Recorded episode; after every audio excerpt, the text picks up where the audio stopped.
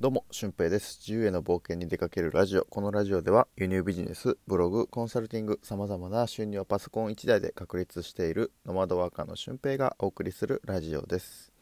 えー、ノウハウや思考方法についてお話ししていきたいと思います。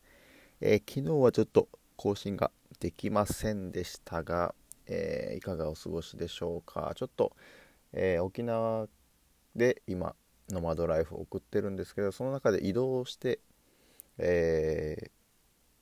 泊まらないゲストハウスの方に、えー、ちょっと夕食に連れて行っていただいたので、えー、非常に時間がカツカツで更新ができませんでした。はい、で今日は、えー、観光地に連れて行っていただいて今からバーベキューという感じですね。まあ、その前にちょっと録音しようかなと思ってます。えー、今回はワーケーションについてお話ししたいと思います。ワークとバケーション、えー、仕事と休暇ですね。この言葉が組み合わさったワーケーションっていうのが最近めちゃくちゃ流行ってるんですよね。で僕も聞いたことはあったんですけどなかなかそれが実在するものだとかどういうふうにして、えー、それが利用されているのかっていうのは正直あんまり分かってなかったんですよ、うん、で、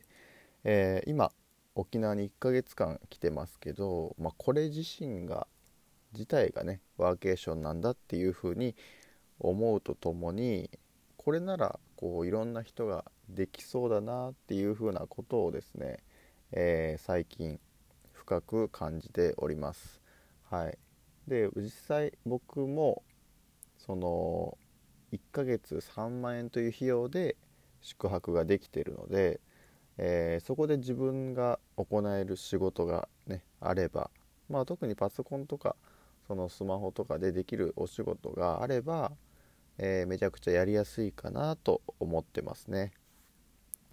で今その傾向的に長期滞在中期滞在2週間とか1週間とか1ヶ月とか、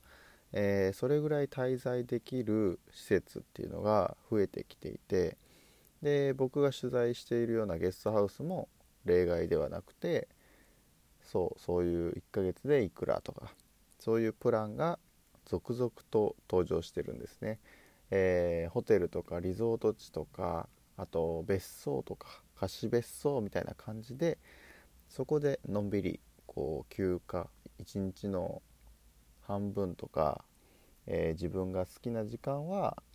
マリンレジャーしてみたりとかのんびりと、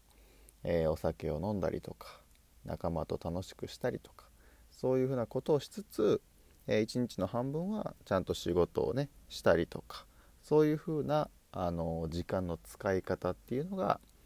増えてきてるんですよね。そうだから月曜日から金曜日まで普通にめちゃくちゃ働くっていう風な働き方から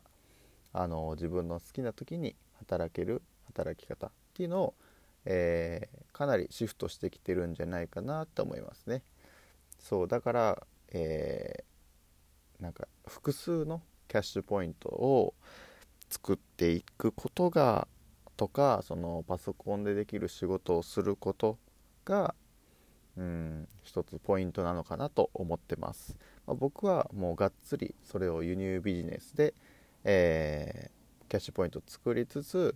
ブログで、えー、情報発信をする。でその中でブログを読んでいただいた方がメルマガとか、ね、登録していただいて、えー、そこからコンサルティングにつながったりとか。で今だとゲストハウスの取材を行うこととか、えー、ゲストハウスでのつながりを使って人と人をつなぐようなお仕事にも発展してきてるのかなと思いますね。うん、だから完全に個人でも別にこうそれが実現できないことはないなと僕は感じていますのでもし何か、えー、興味がある方っていうのは僕のインスタとかブログとか、えー、そういうのをご覧になってえー、なんか学ばれてみてはいかがですかね。本当に輸入ビジネスだと月利10万円をこう作ることができればもっともっと自分での可能性が湧いてきて、えー、それをどんどんどんどんと増やしていくもしくは自分がそれを発信して、えー、コンサルティングをしていくっていうふうなことも可能だと思いますのでそうですね働き方ワーケーションを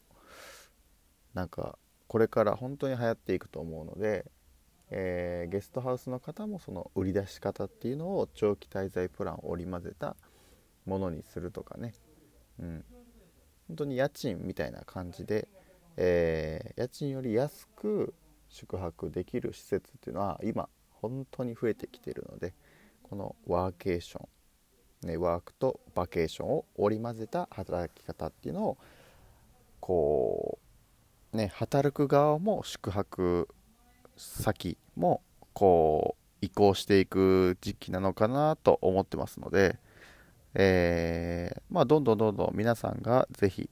もっともっと活用していけばもっともっといいサービスっていうのは出てくると思うので、えー、僕も積極的にワーケーションをこう取り組んでいこうかなと思ってます。まあ、とは言ってもこう観光とかねばっかり遊んだりばっかりだとかなり疲れます。僕も1日2日がっつり観光すると、えー、めちゃくちゃ疲れるので、えー、ね、時には一日中ホテルにこもったりとかコワーキングスペースに行ったりとかあとなんか海の見えるカフェとかねそういうところに行って気分転換をしながら仕事ができるっていうのもワーケーションの一つのいいところかなと思っておりますはいでなんか Now Room っていう風なサービスもできてきてて、えー、そこのなんかスーパーゲストみたいなのになればあのナウルームっていうなんか中長期滞在向けの人のお部屋を探しますよっていうサイトがあるんですよね。まあ、そこを使えば結構安い安くて12週間1ヶ月滞在できるような、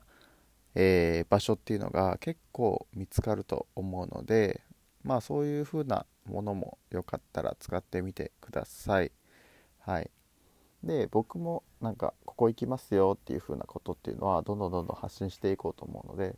もしなんかね俊平と一緒に仕事してみたいなとかなんかお酒一緒に飲んでみたいなと思う方は僕のインスタグラムとかもあのチェックしてみてください。はいということで、えー、今回はワーケーションという働き方についてお話ししました。まあ、働く力であったりとかその宿泊先の